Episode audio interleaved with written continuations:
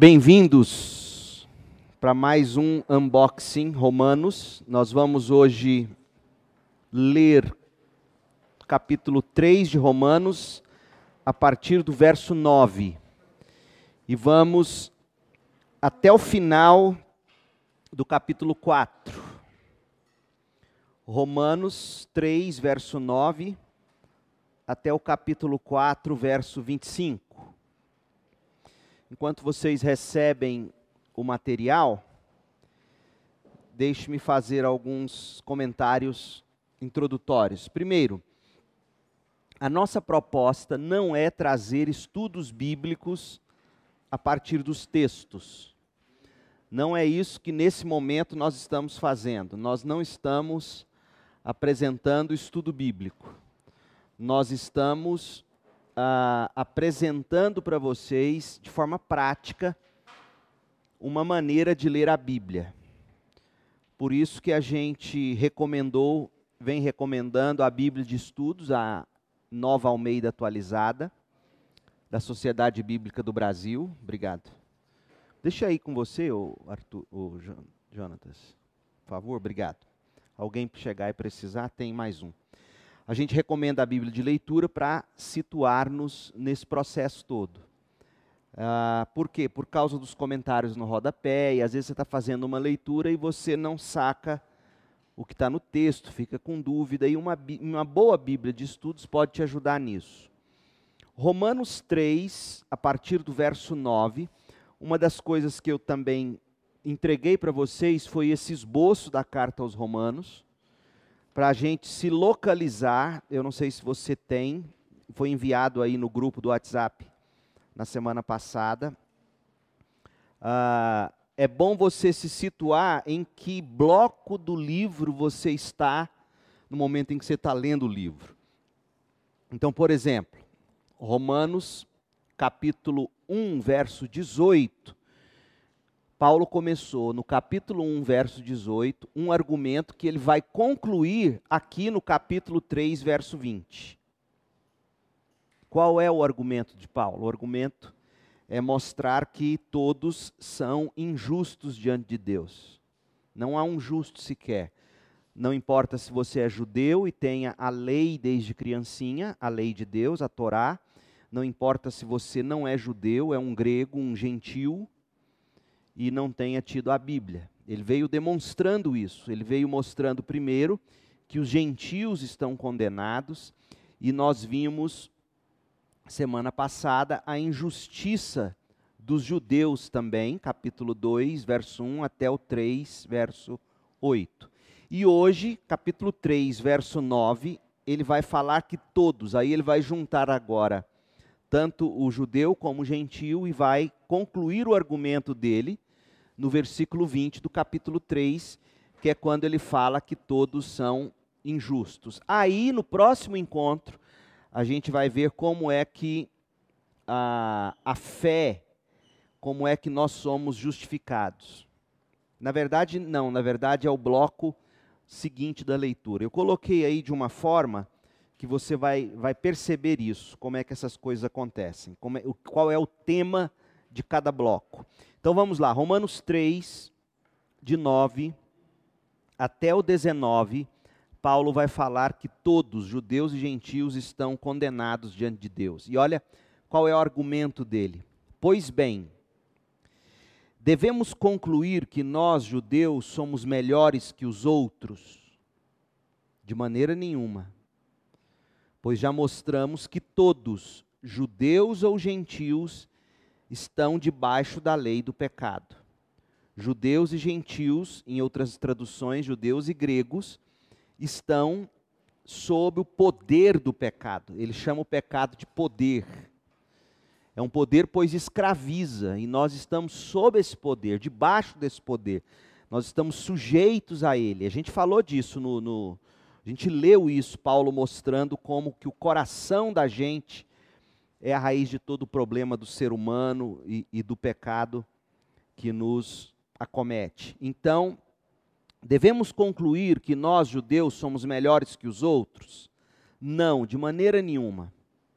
pois já mostramos que todos, judeus ou gentios, estão sob o poder do pecado, como afirmam as Escrituras. Então veja que ele vai fundamentar agora, de novo, usando diversas passagens do Antigo Testamento, e a primeira que ele vai usar é o Salmo de número 14, e ele vai dizer assim: Ninguém é justo, nenhum sequer ninguém é sábio, ninguém busca Deus. Todos se desviaram, todos se tornaram inúteis. Ninguém faz o bem, nenhum sequer. Ele, quando ele cita aqui o Salmo de número 14, na verdade, e ele vai citar também o 53, de 1 a 3, né? O que, que ele está fazendo? Ele está mostrando para o judeu o seguinte: olha, se vocês conhecessem mesmo as escrituras de vocês, você entenderia o que o Salmo 14 diz: que não há um justo sequer, nem judeu. Outra coisa importante nesse texto, ele fala que ninguém busca a Deus. Ele está mostrando para nós que se tem uma coisa que a presciência de Deus revela, é que quando Deus olha do céu, ele não vê ninguém buscando ele. Não há um sequer que o busca. Isso é importante de você perceber aqui, porque Paulo vai desenvolver lá na frente, capítulos 9, 10 e 11 de Romanos, que se não é Deus tomando a iniciativa em vir atrás de alguns no meio de todos que não o buscam, nenhum se salvaria. É isso que Paulo vai desenvolver lá adiante. Mas aqui ele já deu um, um indício. Ele fala: olha, não tem justo. Ninguém consegue se justificar. E pior do que isso, ninguém é sábio, ninguém busca a Deus, todos se desviaram, todos se tornaram inúteis, ninguém faz o bem, nem sequer um. E aí ele vai provar agora. Qual é a prova? E é interessante. Aí ele vai citar outro texto da Bíblia, a partir do verso 13 ele vai citar o Salmo 10, depois ele vai citar Isaías 60. São vários textos do Antigo Testamento que ele está citando. E o que ele vai mostrar agora, como prova de que não tem nenhum justo sequer, é a maneira como as pessoas usam as palavras. Por quê? Porque a boca vai falar o que o coração está cheio. E aí ele diz o seguinte: sua conversa é repulsiva como o odor de um túmulo aberto, um túmulo onde dentro há um corpo em decomposição, né? Sai aquele mau cheiro de cadáver e sua língua é cheia de mentiras. Então você não pode deixar de observar que a prova que Paulo dá aqui de que todos se desviaram de Deus é a forma como a conversa das pessoas fede. Ele está dizendo chama de veneno de serpentes, goteja de seus lábios. E aqui é uma citação do Salmo 5, verso 9.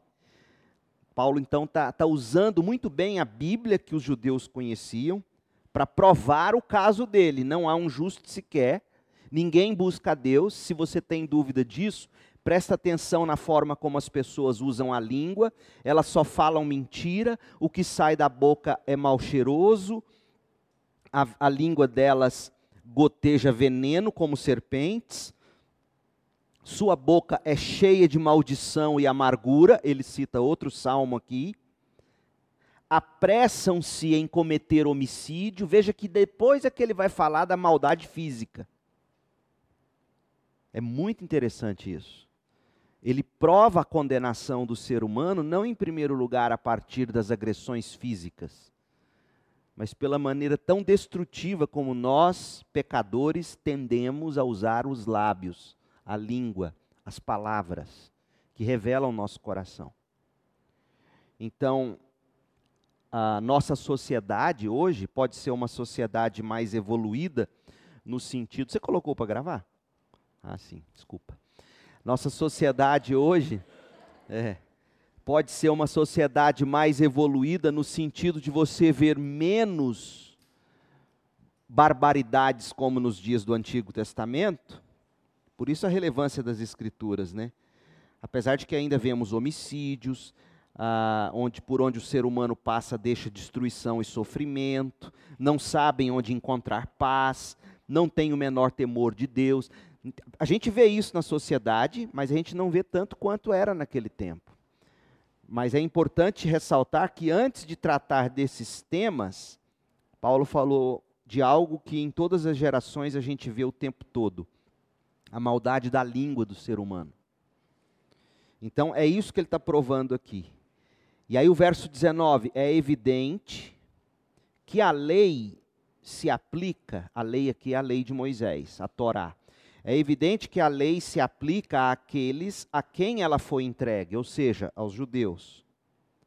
Pois o propósito da lei é evitar desculpas e mostrar que todo mundo é culpado diante de Deus.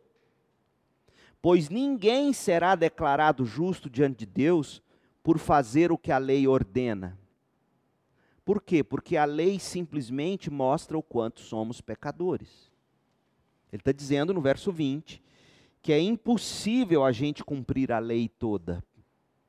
Ele, ele não está trabalhando com a hipótese, pode parecer isso num primeiro momento, ele não está trabalhando com a hipótese seguinte: olha, um dia alguém vai conseguir ter cumprido a lei e mesmo assim Deus vai dizer: não, você não é justo. Não é isso. Por quê? Porque ele conhece, ele vai desenvolver isso melhor adiante, no outro capítulo. Ele conhece o coração humano e ele sabe que o que a lei faz, e muito bem, é dizer não pode e nos condena, porque a gente de fato não consegue viver sem não fazer o que a Bíblia condena, o que a lei condena. Então, esse é o ponto de Paulo, e ele termina aqui no versículo 20, que a gente acabou de ler, todo o argumento que ele começou no capítulo 1, 18. Então, de 1,18 a 3,20, ele veio mostrando que gentil e judeu estão condenados diante de Deus. Agora, a partir do verso 21, ele vai mostrar onde reside a justiça de Deus. Se não é na moralidade do ser humano, porque ninguém consegue ser plenamente moral, a julgar pela forma como se usa a língua, ele acabou de dizer se não é pela moralidade, se não é pelo cumprimento da lei, se não é pela tradição judaica ou religiosa, se nada disso nos justifica diante de Deus, qual é a nossa esperança? E aí Paulo vai mostrar. Verso 21, capítulo 3, 21. Agora, porém, conforme prometido na lei de Moisés e nos profetas, uma observação, sempre que o Novo Testamento fala assim, Moisés e os profetas, é a forma de dizer o seguinte: a Bíblia toda. A Bíblia toda. Porque a Bíblia começa em Gênesis, que foi escrito por Moisés. E ela termina em Malaquias, que foi escrito por quem? Por um profeta. Então, quando você lê Jesus falar isso, os apóstolos dizerem isso, na verdade você está dizendo o seguinte: agora, porém, conforme prometido no Antigo Testamento todo, na lei de Moisés e nos profetas, Deus nos mostrou como somos declarados justos diante dele sem as exigências da lei. Somos declarados justos diante de Deus por meio da fé em Jesus Cristo, e isso se aplica a todos que creem sem nenhuma distinção. Paulo está dizendo que desde o Antigo Testamento a salvação que foi apresentada ao judeu nunca foi no sentido de guarde a lei e será salvo. Não, sempre foi fé na promessa de Deus, tanto que o judeu todo ano tinha um ritual de sacrifício de animais. Por quê? Porque eles sabiam que eles não conseguiam guardar toda a lei e que o salário do pecado é a morte, e Deus instituiu o sacrifício do Antigo Testamento com derramamento de sangue, prefigurando o Cordeiro de Deus, que é Jesus Cristo que tira o pecado do mundo. Então, quando Paulo fala dessa forma que o judeu sabe muito bem o que ele está falando, e o judeu, portanto, acaba odiando o que Paulo está dizendo. Porque Paulo está dizendo: não está em você a justiça, você não vai conseguir cumprir a lei. Desde o Antigo Testamento, Deus disse que o que salva é fé na promessa. Verso 23: Pois todos pecaram e não alcançam o padrão da glória de Deus. Mas Deus, em Sua graça, nos, de, nos declara justos por meio de Cristo Jesus, que nos resgatou do castigo por nossos pecados. Deus nos declara justos por meio de Cristo Jesus, que nos resgatou do castigo por nossos pecados. Gente, isso aqui é libertador pelo seguinte: a declaração de Deus, no momento em que eu creio no sacrifício de Jesus e Deus me declara justo, essa declaração independe se vez ou outra meu próprio coração vai me condenar. Isso vai acontecer com a gente. A gente vai pecar, a gente vai escorregar, a gente vai vacilar. E o nosso coração vai, vai sofrer. E, e é importante você se lembrar que o que nos salva não é a forma como nós nos sentimos sobre nós mesmos. Isso é muito importante. Eu aconselho já há 20 anos como pastor, e vira e mexe, as pessoas vêm de volta com os mesmos problemas. Elas tentam se definir por aquilo que o coração as faz sentir. E a linguagem de Paulo aqui é uma linguagem jurídica, independentemente do réu se sentir culpado ou não, quando o juiz diz culpado, ele é o quê? Culpado. Quando ele é absolvido, independentemente do que ele sente, ele está absolvido, porque o que vale é o que a pessoa ali diante do juiz sente ou que o juiz declarou. Então é, é isso que Paulo está dizendo. Todos nós pecamos, não alcançamos o padrão da glória de Deus, mas Deus, em Sua graça, nos declara justos por meio de Jesus Cristo que nos resgatou do castigo por nossos pecados. Deus apresentou Jesus como sacrifício pelo pecado, com o sangue que ele derramou, mostrando assim sua justiça em favor dos que creem. No passado, ele se conteve e não castigou os pecados antes cometidos, pois planejava revelar sua justiça no tempo presente. Com isso, Deus se tornou ou se mostrou justo, condenando o pecado, e Deus se tornou também justificador, declarando justo o pecador que crê em Jesus. Esse texto é um texto basilar para a fé cristã, porque o que, que Paulo está dizendo aqui? Deus se viu num dilema quando ele decidiu que ele salvaria o pecador. Estou né? colocando uma linguagem que nos permite entender. Não é que Deus estava numa sinuca de bico. Deus sempre teve tudo sob controle. Mas vamos lá, usando a linguagem. Qual era o dilema de Deus? Deus havia declarado que o pecado do salário é a morte. No dia em que comerem desse fruto, certamente morrereis. Mas Deus decidiu, antes de, de criar todas as coisas, que ele salvaria o pecador. Mas como que ele pode salvar sendo ele justo? Como é que ele vai absolver alguém simplesmente dizendo, vou te absolver? Ninguém quer um juiz assim. E aí o que Paulo está dizendo é que Deus planejou no tempo presente, na era de Jesus, com a encarnação, vida, morte e ressurreição de Jesus, Deus planejou uma maneira de ser justo, condenando o pecado, e Deus planejou uma maneira de ser também justificador, perdoando o pecado. Como que ele fez isso? Ele pegou Jesus Cristo, colocou ele na cruz e despejou sobre Jesus, que é a linguagem que ele, que ele usa aqui, despejou sobre Jesus toda a condenação do pecado, sendo assim justo. E ao mesmo tempo, aquele que crê que é esse sacrifício serviu para perdoar o meu pecado, ele recebe a bondade e o perdão de Deus. Deus se torna para ele justificador.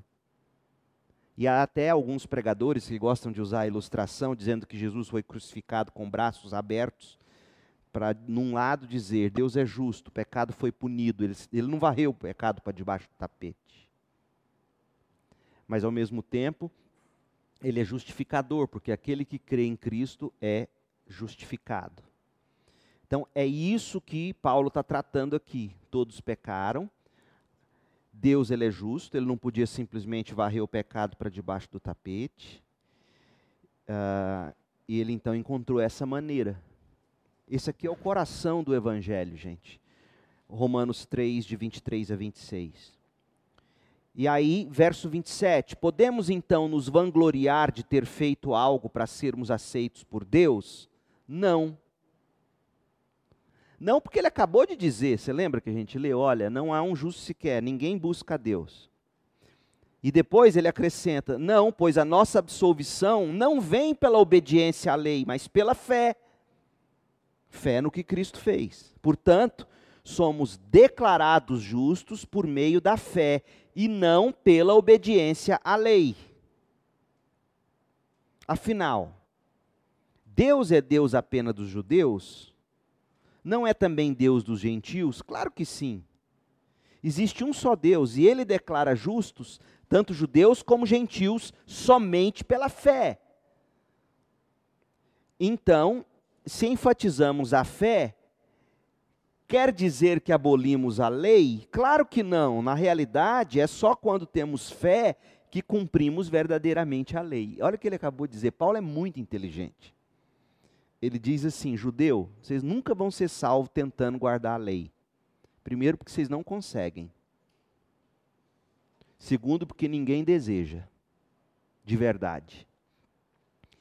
Vocês só vão ser salvos crendo no sacrifício de Jesus. Aí o judeu imediatamente emenda uma pergunta: Ah, então quer dizer que a lei não vale nada? Então eu não tenho que preocupar em viver a lei? Paulo fala: Não, peraí. Você só vai conseguir de fato cumprir a lei quando você aprender a viver pela fé. Como assim? E aí ele vai desenvolver isso adiante, mas deixe-me adiantar e te dizer como que Paulo vai desenvolver isso em síntese. Ele vai dizer o seguinte: primeiro, toda vez que eu pecar e perceber que eu pequei, me arrepender disso, eu vou pedir perdão a Deus e vou pedir a Deus condições, força pelo Espírito, para que eu não faça isso de novo. E aquilo que eu não consegui fazer e, nunca mais consegui fazer, porque o pecado me escraviza, eu creio que Cristo fez no meu lugar. Ele cumpriu a lei no meu lugar. É isso que Paulo está dizendo. Então só cumpre verdadeiramente a lei quem tem fé em Jesus. Primeiro, pedindo que esse Cristo que morreu e ressuscitou e enviou o Espírito, crendo que esse Cristo nos dá o poder para viver e cumprir a lei. E segundo, quando eu vejo que eu não consigo, eu sei que Cristo cumpriu a lei no meu lugar, e isso foi aplicado a mim, e isso me torna justo. É isso que Paulo está dizendo. Quando Paulo diz para o judeu: Olha, não é a lei que salva vocês, porque vocês não conseguem guardar a lei nem desejam guardar a lei, Paulo não está abolindo a lei. Paulo está dizendo: a lei só vai prestar quando vocês aprenderem a buscar pela fé o Senhor Jesus Cristo. Do contrário, a lei vai continuar sendo o que ela intencionou ser desde o início espada de condenação. Por isso que a gente canta o hino do do Martinho Lutero, Castelo Forte, a gente fala da espada da lei. Por quê? Porque a espada, a lei é isso. A lei diz não pode e a gente vai lá e faz o que não pode. Por quê? Porque a gente não consegue viver sem fazer o que não pode. Então a lei nua e crua, ela mata. Por, gente, isso é tão óbvio até na sociedade. Quais são as grandes discussões sociais hoje? Não, chega de lei, a lei não vai redimir a sociedade e de alguma maneira eles estão corretos. E aí o que, que eles tentam fazer, atrelando a lei, as leis que já existem? Políticas públicas sociais tentando resgatar o indivíduo. O que, que eles estão dizendo? Eles estão dizendo o que a Bíblia já dizia desde o início: a lei nua e crua não absolve ninguém. Ela só diz não pode, e o, e o cidadão vai lá e fura o semáforo. Passa na, no vermelho, vira no lugar indevido. Suborna o guarda Quer dizer, a lei existe, mas a gente não a cumpre. Por quê? Porque nós somos desgraçados, miseráveis, não é porque a lei é ruim. E aí a sociedade, sem o Espírito de Deus, sem saber como transformar o indivíduo, ela tenta buscar uma redenção. E na cabeça da sociedade, e aqui eu não estou tecendo crítica, estou apenas mostrando a realidade. Na cabeça da sociedade, a redenção é você criar um programa de educação melhor para o cidadão, é você criar um programa de assistência social mais adequado, de esporte, etc. Porque na cabeça deles, e aí eles não estão errados, a redenção nunca virá pela lei nua e crua. E é isso que Paulo está dizendo. Veja como a Bíblia faz você ser inteligente se você souber lê-la. Porque tudo isso que a gente vê no direito aí, na prática, já é discutido em termos de, de fé e salvação. Paulo está dizendo: não queira usar a lei para redimir você. A lei traz ordem. A lei diz pode e não pode. E no momento em que seu coração entrar em conflito com a lei, a lei sozinha não vai mudar seu coração. O que vai mudar seu coração é fé em Cristo Jesus, é o Espírito de Deus transformando você, capacitando você, mudando seus desejos, colocando os desejos de Deus em você, e esses desejos de Deus estão na lei. E no dia em que, mesmo assim, você não conseguir quebrar a lei, o que Cristo fez, que foi cumprir toda a lei, isso vai ser atribuído a você. Está claro isso? Foi isso que Paulo tratou até aqui. Agora ele vai começar o capítulo 4. E o capítulo 4, Paulo vai começar a falar de fé. Ele vai dizer: olha, vocês não conhecem o Antigo Testamento, judeus. Porque o grande herói de vocês, Abraão, Abraão não foi salvo porque guardou a lei. Abraão foi salvo porque creu na promessa. E é isso que a gente vai ver. E ele vai usar agora o exemplo de Abraão. Agora, nós já estamos longe o bastante na leitura de Romanos para a gente perceber o seguinte, e eu espero que eu esteja conseguindo atingir meu objetivo. Você que está me acompanhando desde o início, lendo juntos comigo, começa a fazer sentido as peças dessa carta agora? Capítulo 1, apresentação, a partir do verso 18, a condenação do gentil, capítulo 2, a condenação do judeu, capítulo 3 até o verso 8, a condenação do judeu, capítulo 3, do verso 9 até o 20, a condenação do grego e do judeu, porque eles tentam guardar a lei, e o judeu principalmente, a lei não é assim e tal, tem que viver pela fé, a fé vai fazer você cumprir a lei. Aí Paulo fala, deixa eu te dar um exemplo, Abraão. Está vendo como que a Bíblia é como uma, uma corrente de pérolas preciosas, cujos elos estão ligados um no outro. Por isso que não dá, gente, para ler a Bíblia como caixinha de sorte. Você vem aqui, pinça uma promessa que mais te agrada, e aí a gente vê nascer todas as desgraças em nome de evangelho que a gente vê no mundo aí fora. Por isso que eu tenho tentado ao longo desse, desse nosso programa, unboxing da Bíblia, ajudar você a, a, ler a Bíblia entendendo os elos de ligação, os blocos, o pensamento do autor. Porque só assim você vai conseguir fazer a aplicação devida ao seu coração. Nenhum trabalho de interpretação ele tem que partir da aplicação para mim, senão a gente erra. Qualquer trabalho de interpretação tem que partir do ponto o que o autor originalmente quis dizer. E aí, quando eu entendo isso, eu consigo aí sim fazer a aplicação devida sem distorcer a ideia original do autor. É sempre assim. Então vamos lá. Aí agora ele vai falar de Abraão como exemplo, como modelo de fé, e ele vai fazer isso de uma maneira a mostrar que a salvação, mesmo de Abraão, não foi quando ele guardou a lei, e aqui ele vai, ele vai puxar especificamente a circuncisão, quando Abraão foi circuncidado. Então vamos lá. Do ponto de vista humano, Abraão foi o fundador da nossa nação. Olha como é que Paulo é sábio. Os judeus amam Abraão, somos descendentes de Abraão. Então Paulo parte desse pressuposto. Tá bom, vamos falar do grande ícone do judeu, o Abraão. O que descobriu ele? Se suas boas obras o tivessem tornado justo, ele teria motivo para se vangloriar, mas não perante Deus. Pois as Escrituras dizem: Abraão creu em Deus e assim foi considerado justo. Gênesis 15, verso 6. Isso aqui é uma citação de Gênesis 15. Paulo não está inventando nada. Paulo está dizendo: o judeu, vocês não sabem ler a Bíblia. Aliás, Jesus diz isso. Quando Jesus está falando com os fariseus, o que, que Jesus fala? Vocês erram por não conhecerem as Escrituras. E ele está dizendo, judeu, você não conhece a Bíblia. Porque lá em Gênesis 15, 6, o próprio Deus, inspirando Moisés, diz que Abraão creu em Deus, e foi o fato dele crer em Deus que o que o tornou justo. E aí Paulo continua: o salário daquele que trabalha não é um presente, mas é um direito, certo? Então você trabalha para mim durante um mês, dá duro, capina o lote lá de casa, e aí você chega no fim do mês e eu te entrego o seu salário combinado, digo um presente para você. Você vai se sentir ofendido. Não é verdade? Presente como? Olha aqui os calos na mão de tanto capinar isso aqui. Você está me dando nada mais do que obrigação. Esse foi o combinado.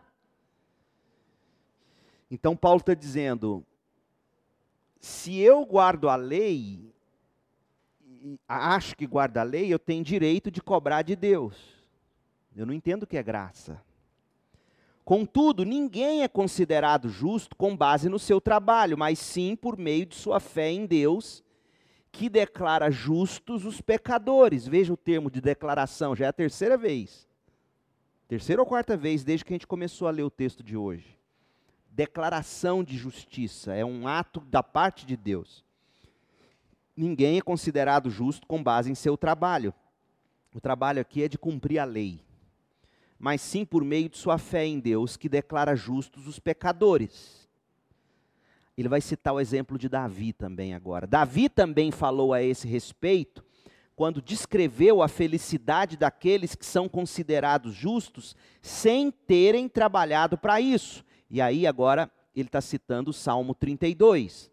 Como são felizes aqueles cuja desobediência é perdoada, cujos pecados são cobertos. Sim, como são felizes aqueles cujo pecado o Senhor não leva mais em conta.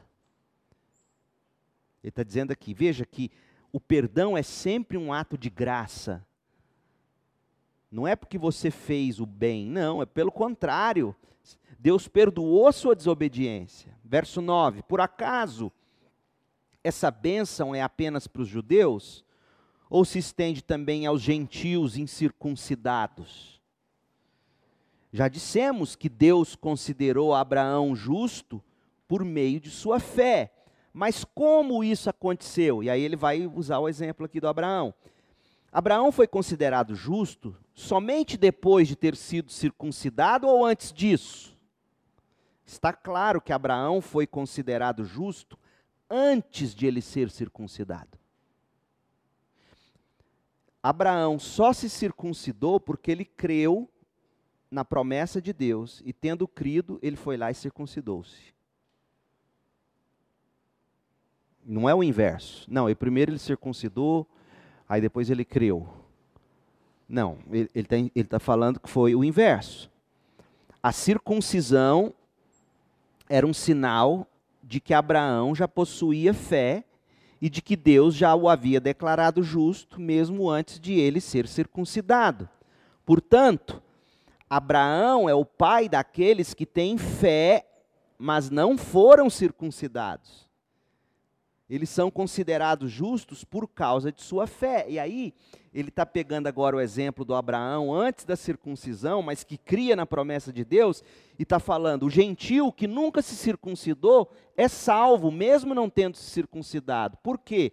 Porque o que salva o gentil é a mesma coisa que salva o judeu, é a crença na promessa de Deus. Está claro isso? Ou ficou confuso? Diga. Ele está usando Abraão como exemplo de alguém que antes da circuncisão creu, e foi esse crer que o salvou. E ele, como era judeu, tendo a tradição, tendo crido, ele foi lá e circuncisou. Mas o gentil não tinha tradição judaica, então nunca se circuncidava mas creu na promessa. Então, o símbolo de circuncisão não era tão importante. Como a gente diz hoje, se você crê, você é salvo. Não importa se deu tempo de você ser batizado ou não. Porque você se salva antes de ser batizado, se salva no momento em que você crê.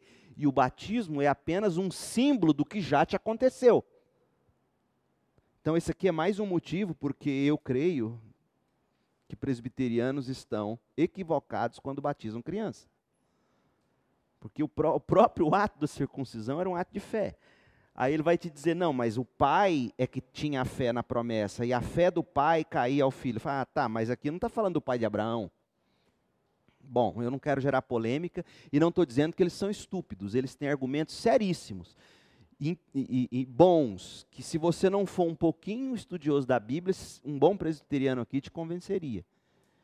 Então, assim, eu não estou menosprezando eles. E segundo, já disse e repito, presbiteriano não acredita que batismo salva, viu? Diferentemente dos católicos. Eles não creem. De novo, o presbiteriano crê que você batiza o seu filho, sendo você crente, porque você crê que ele é um filho da promessa e que no momento certo ele vai se converter. E aí, quando ele se converte lá na adolescência, juventude, ele já foi batizado. Então, o que ele faz diante da igreja é dar um testemunho de fé. É isso que ele crê. Aí eu falo, hum, por que, que não esperou e agora sim batizou? Porque é isso que está na Bíblia. Mas nós não vamos aqui fazer chacota aí, porque tem gente muito séria presbiteriana. Agora, o Augusto Nicodemos mesmo, que a gente admira e gosta aqui, principalmente na CIB, não sei se você sabia disso, mas ele foi batizado, correto. A mãe dele era, era batista. Então ele é um bom batisteriano, ele é batizado certinho. E, e aí vai, diga. Sim, era o símbolo da aliança, da promessa.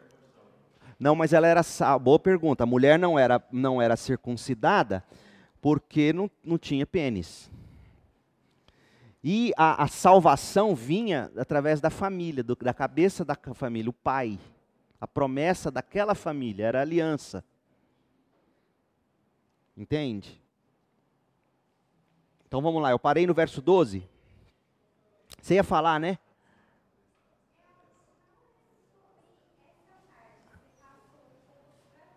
Qual?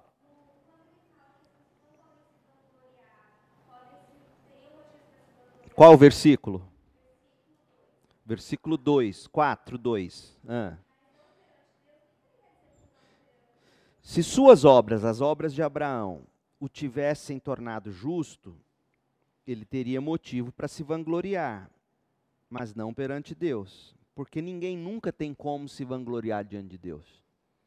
Ele poderia até dizer: Olha, eu fiz obras que merecem reconhecimento. Paulo diz: mesmo que isso fosse possível, diante de Deus, nunca vai funcionar. Verso 13. Aliás, vamos lá, verso 11. A circuncisão era um sinal, 4:11. Romanos 4:11. A circuncisão era um sinal de que Abraão já possuía fé e de que Deus já o havia declarado justo, mesmo antes de ele ser circuncidado. Portanto, Abraão é o pai daqueles que têm fé, mas não foram circuncidados. Eu expliquei isso. Eles são considerados justos por causa de sua fé. E Abraão também é o pai daqueles que foram circuncidados, mas somente se tiverem o mesmo tipo de fé que Abraão tinha antes de ser circuncidado. Está claro? Fé é o que salva, não é a circuncisão. Verso 13. A promessa de que Abraão e seus descendentes herdariam toda a terra não se baseou em sua obediência à lei de Deus, mas sim no fato de Abraão ter sido considerado justo. Abraão ter sido considerado justo quando teve fé.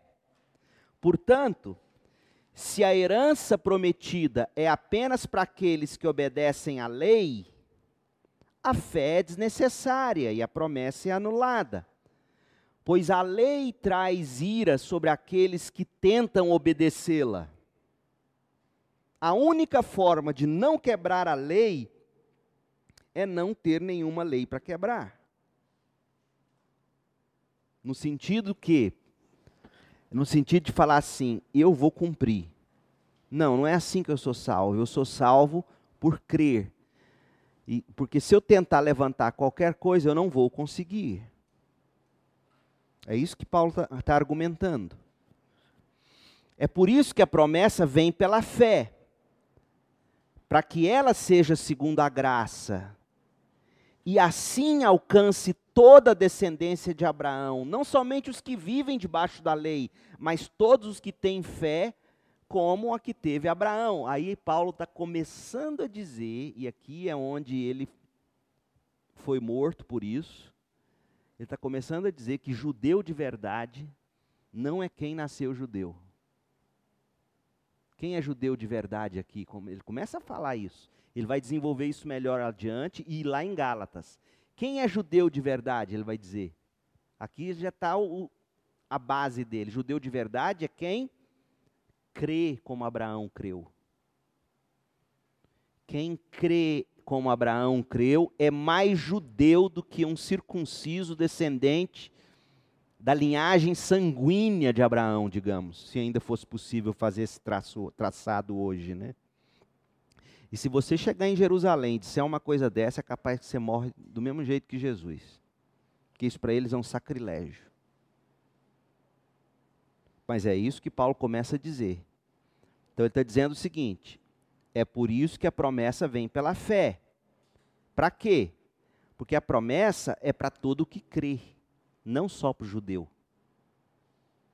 É por isso que a promessa vem pela fé para que ela seja segundo a graça e assim alcance toda a descendência de Abraão. Qual descendência? Apenas a sanguínea?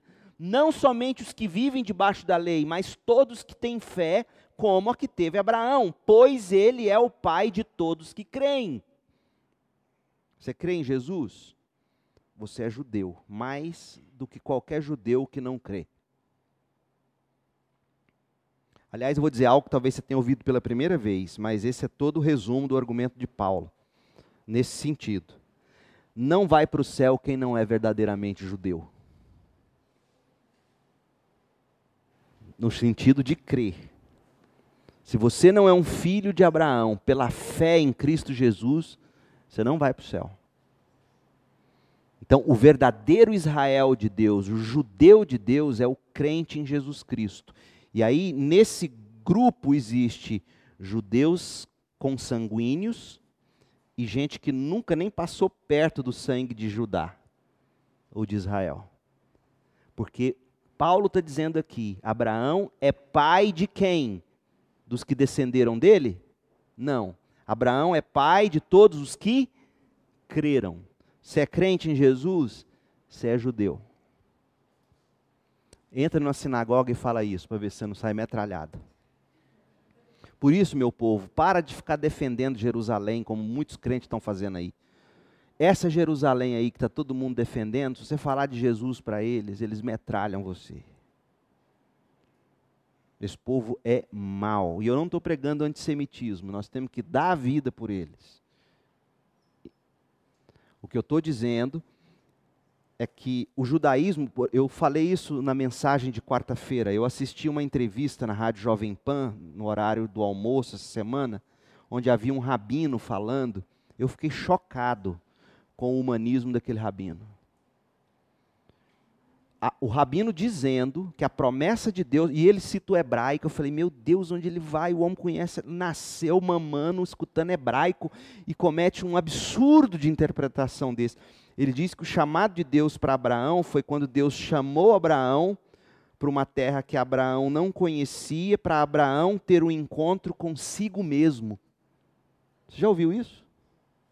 Eu falei, não, peraí, esse, não estou entendendo. Ele falou, não, essa é a beleza. Ele começou, e a partir disso, ele desenvolveu toda a teoria dele de autoajuda, e ele tentando combater autoajuda, e os radialistas da Jovem Pan babando. Eu falei, meu Deus, por que, que eles babavam? Porque na, na era em que vivemos, quando você exalta o eu, acabou. Ah, então é isso? O chamado de Deus para Abraão é, é para você ter um encontro consigo mesmo e se descobrir de verdade e viver a vida em sua plenitude. Poxa, até um ateu quer isso. Agora fala que é negar a si mesmo, tomar a cruz, seguir Jesus. Discurso assim te leva para cadeia, te mata. Então, assim, a gente presta um desserviço a tudo que Paulo e Jesus Cristo fizeram quando a gente tenta equiparar essa geopolítica de Israel, se vai mudar a embaixada para lá, se não vai mudar a embaixada para lá, eu não quero saber dessa embaixada, eu quero saber do meu Jesus e da nova Jerusalém que vem do céu. Essa lá, eu vou orar para que Deus salve o maior número possível de judeus, como Paulo diz lá em Romanos 11, que no final dos tempos, muitos da linhagem mesmo judaica vai converter. Eu quero que todos se convertam, da mesma forma que eu quero que o alemão se converta, o judeu e qualquer povo de qualquer tribo, raça, língua e nação, porque Abraão é pai de todos os que creem. É isso que Paulo está dizendo. Verso 17: conforme aparece nas Escrituras, eu fiz Abraão pai de muitas nações. E aqui ele está citando Gênesis 17, 5. Isso aconteceu porque Abraão creu no Deus que traz os mortos de volta à vida e cria coisas novas do nada. Quando foi que Abraão creu que Deus traz dos mortos vida? Em Gênesis 22, quando Deus pediu que ele sacrificasse o próprio filho Isaque, e ele diz: Tá, eu vou sacrificar, porque Deus pode fazer ele reviver de novo. Está lá em Gênesis 22. E aí alguém vai dizer, tá, que Deus é esse que manda Abraão colocar um filho sobre o altar e, e matar ele em sacrifício? Eu fico pensando na ignorância dessas pessoas. Primeiro, quando Deus fala da forma como falou com Abraão lá em Gênesis, não tem nada a ver com Romanos aqui, mas deixa eu te dar essa dica. Para você não achar que Deus é, é maluco que manda matar o próprio filho. Aí tem até linhas evangélicas, teológicas, que diz que aquilo lá não é Deus, que aquilo foi uma alucinação de Abraão. Olha de onde já se viu. Então, por que, que Deus fala daquele jeito com Abraão? Deixa eu te contar um segredo. Abraão viveu num tempo onde, em todas as culturas, você pode ler antropologia e ver livros históricos, não é de crente, não, é da história. Pega a era de Abraão e vê o que todos os povos, inclusive lá em Ur dos Caldeus, de onde Abraão saiu, hoje é o Iraque e veja lá o que é que todos os povos daquela época costumavam fazer: pegar seus próprios filhos e matar em altares. Então, Deus que está se revelando progressivamente ao homem, Deus não chega em Abraão, em Moisés com toda a revelação. A Bíblia foi sendo revelada ao longo de séculos. Então Deus ele parte ele parte de uma situação que Abraão entendia, todos os povos seus deuses pediam seus filhos em sacrifício. Então Deus vai lá e fala assim: vamos ver se você me ama mesmo. Quero ver se você me ama mais do que muitos desses aí amam seus deuses falsos. Porque muitos desses sacrificam seus filhos. Quero ver se você tem coragem de sacrificar Isaac. Abraão foi lá. E no momento em que ele ia matar o filho, Aí alguém vai dizer, mas e se ele quisesse ter matado? Deus teria provocado o assassinato. Fala, larga de ser besta, você não acredita que Deus conhece tudo? Você não acredita que Deus entendia já o coração de Abraão e que, e que no momento em que ele fosse com o cutelo para matar o próprio filho, aconteceu o que aconteceu. Ele falou, pode parar, eu sei que você faria. Olha lá o cordeiro que eu providenciei, sacrifica o cordeiro. Então não, não é um Deus ignorante que pede que se sacrifique o filho, é um Deus que parte da realidade cultural que Abraão entendia e mostra: eu sou um Deus muito melhor que esses, porque os outros deuses pedem seus filhos. Eu dou o meu filho. A diferença é essa. E aí Abraão entendeu isso. É de arrepiar. Esse é o Deus que a gente crê. Os outros deuses pedem seus filhos para aplacar sua ira eu dou o meu filho, para que se você nele crer, a minha ira não caia sobre você. Isso é amor. Então, de volta para o texto. Verso 18. É o 18? Uh, certo, verso 18. Mesmo quando não havia motivo para ter esperança, Abraão manteve, crendo que se tornaria pai de muitas nações. Pois Deus lhe tinha dito: Esse é o número de descendentes que você terá. Agora, momento foi esse? Quando Deus falou que ele teria um filho com Sara, Sara já nem menstruava mais. Ele era um veinho já, não existia Viagra naquele tempo, quer dizer. Tudo bem que os negros viviam 200, 300, alguns deles ainda naquele contexto, mas ele era um homem fraco no corpo, a Bíblia fala disso. A mulher já não tinha mais nem lubrificação, a mulher já era uma mulher sem fluxo menstrual, 90 anos. Então Abraão creu que Deus faria aquilo acontecer e ele, no intercurso sexual com a sua mulher, teve Isaac. Então, mesmo quando não havia motivo para ter esperança, Abraão a manteve, crendo que se tornaria o pai de muitas nações, pois Deus lhe tinha dito: Esse é o número de descendentes que você terá. E sua fé não se enfraqueceu, embora ele soubesse que aos 100 anos seu corpo, bem como o ventre de Sara, já não tinha vigor. O que, que você entende disso? Seu corpo não tem vigor, Mateus. Isso significa o quê? Ele tem dificuldade até para ter ereção. E eu não estou falando nenhuma heresia aqui, não, gente. É, eles eram casados, marido e mulher. Não é pecado, não. Marido e mulher pode, deve, mesmo com 100 anos, se der conta. Mas eles não, não tinham condições, não tinham vigor. Mas Abraão creu, pegou a bengalinha, vamos lá, Sarinha, vamos tentar hoje? Vamos. E pronto, nibimba. E saiu o negócio. Em nenhum momento a fé de Abraão na promessa de Deus vacilou. Eu acho lindo isso aqui, porque por um lado fala que ele não tinha vigor, uh, mas em momento a fé vacilou. Quer dizer, ele creu em Deus. Na verdade, ela se fortaleceu e com isso ele deu glória a Deus. Abraão estava plenamente convicto de que Deus é poderoso para cumprir tudo que promete. Por isso, por sua fé, ele foi considerado justo. Então ele está destacando a fé de Abraão desde o começo. No momento em que ele sacrificou o filho, no momento em que ele deixou Ur dos caldeus, no momento em que ele coabitou com Sara, está mostrando do começo ao fim, quando ele circuncidou-se. Quer dizer, o objetivo de Paulo era dizer, do início ao fim, a vida de Abraão foi uma vida de fé e não de cumprimento de lei. Porque ele não daria conta, como ninguém dá. Por isso a fé por sua fé, ele foi considerado justo. E quando Deus considerou Abraão justo, não o fez apenas para benefício de Abraão. As Escrituras dizem que foi também para o nosso benefício, judeus e gentios. Porque Paulo, quando diz nosso, usa o pronome nosso, ele está falando para a igreja de Roma, e a igreja de Roma tinha judeu e gentil. Então, nosso benefício, pois as Escrituras garantem que também seremos considerados justos por crermos naquele que ressuscitou dos mortos a Jesus, nosso Senhor. E ele fala crermos em Deus, que ressuscita os mortos, do jeito que Abraão creu em Deus, que poderia ressuscitar Isaac.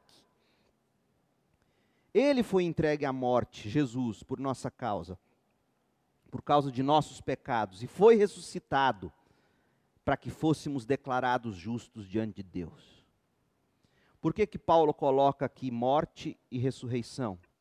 Porque a morte fala, o salário do pecado é morte. E a ressurreição é a forma de Deus dizer, quando Jesus saiu da sepultura, Deus estava dizendo: Eu aceitei o sacrifício. Ele viveu, ele venceu a morte e o pecado. Então, esse é o texto. E aí, o capítulo 5, que nós não vamos ler hoje, no próximo encontro, o capítulo 5 vai falar que essa fé que é requerida para a salvação, ela produz esperança. Ela produz alegria em meio ao sofrimento e assim por diante. A gente encerra aqui. Alguma dúvida? Algum comentário sobre. Diga.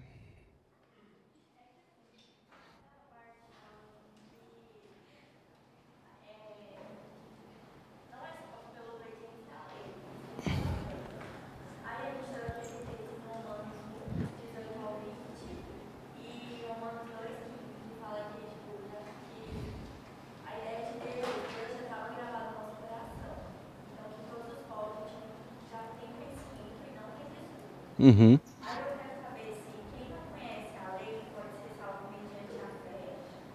Sim, eu não sei se você estava aqui, você estava. Então, o que nós falamos foi o seguinte: quem não tem a lei escrita como os judeus têm, sempre tiveram, eles não são julgados necessariamente por cada rabisco da lei.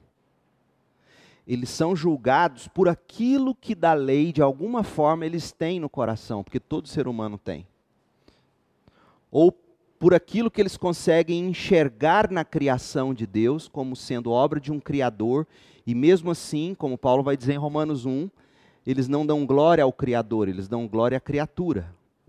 Eu estava lendo essa semana, uh, eu estou lendo a história da igreja, e aí eu estava lendo a colonização do México, quando os jesuítas chegaram lá. E tinha um camarada que foi o grande vilão do, da, da catequização do México. Ele era um católico jesuíta, ferrenho e muito malvado. O nome dele, eu não me lembro o nome, mas o sobrenome dele era Cortés. Saiu da Espanha, né? Cristóvão Colombo, vocês conhecem a história, né? Século XV, 1400 e... Hã? O, o conquistador e tal. Hernán Cortés. Então, Hernán Cortés, isso mesmo. O que, que aconteceu? Ele chegou lá, e ele chegou numa tribo e falou o seguinte: que eles queriam que ele cuidasse do cavalo dele, que estava doente, ia morrer. Naquele tempo você criava vínculo com o seu cavalo, né? Igual o seu cachorrinho de estimação era o seu cavalo. Você não lembra o zorro? Assoviava, o cavalo vinha, quer dizer. Então, ele pediu para o índio lá da tribo uh, cuidar do cavalo dele e continuar adorando Deus cristão. E foi embora ele tinha catequizado a tribo, deixou o cavalo, cuida do cavalo e continua adorando Deus cristão. Pois o cavalo morreu. O que, que a tribo fez? Erigiram uma estátua em homenagem ao cavalo que era o Deus cristão. Porque na cabeça deles, aquela tribo, o Deus cristão era aquele cavalo. Então, o, que, que isso nos ensina? O ser humano está sempre propenso a adorar a criatura e não o Criador. Então, o gentil, ele não vai ser julgado por algum aspecto da lei que para ele não fez importância, porque ele não teve essa lei. Mas ele será julgado, e já é o bastante, o que ele tem em nível de conhecimento, e todos nós de alguma forma o temos, e ainda assim não adora o Criador. Essa é a questão. Ou seja, ele não vai ser condenado porque ele não aceitou Jesus. Ele nunca ouviu falar de Jesus ele vai ser condenado porque ele nunca foi um verdadeiro adorador. Aí você pergunta assim, mas é, é, é, e se ele tivesse ouvido de Jesus, ele poderia ter se convertido? Será? Porque tem um episódio com o próprio Abraão, quando ele fala lá, quando Deus fala que vai destruir Sodoma e Gomorra, aí Abraão fica insistindo, dizendo, não mata, não mata, se tiver dez, né? aí Deus fala, olha Abraão, vamos fazer o seguinte, se tiver um lá, eu não lembro o número exato, não é um, eu vou dar um jeito de ir lá e salvar. Ou seja, a gente não precisa temer. Se houver um em alguma tribo, em algum lugar, que está desejoso de conhecer Deus e a salvação em Jesus Cristo, você não precisa temer. Deus vai fazer um jeito de chegar um missionário lá. Ponto. Então, isso não é coisa para a gente ficar debatendo. Deus é injusto, vai mandar para o inferno, nunca ouviu de Jesus, também nunca foi missionário. Espera aí, ninguém vai chegar lá no inferno nunca tendo ouvido falar da pessoa de Cristo, ou, ou sabido que existe um Novo Testamento, falar, oh, você vai para o inferno porque você não creu em Jesus. Eles vão dizer, oh, mas eu nunca ninguém me falou. Não é assim. A condenação se baseia para o gentil, como Paulo descreve em Romanos 1, 18 a 32 tendo o conhecimento de Deus, não adoraram como Deus. E segundo, alguns aspectos da moralidade da lei está no coração de todo indivíduo, tendo a lei escrita ou não. E mesmo assim, a gente vive quebrando essa lei, agindo o contrário. Eu não sei se eu te respondi, Isabela, mas é por aí. Mais alguma coisa? Beleza.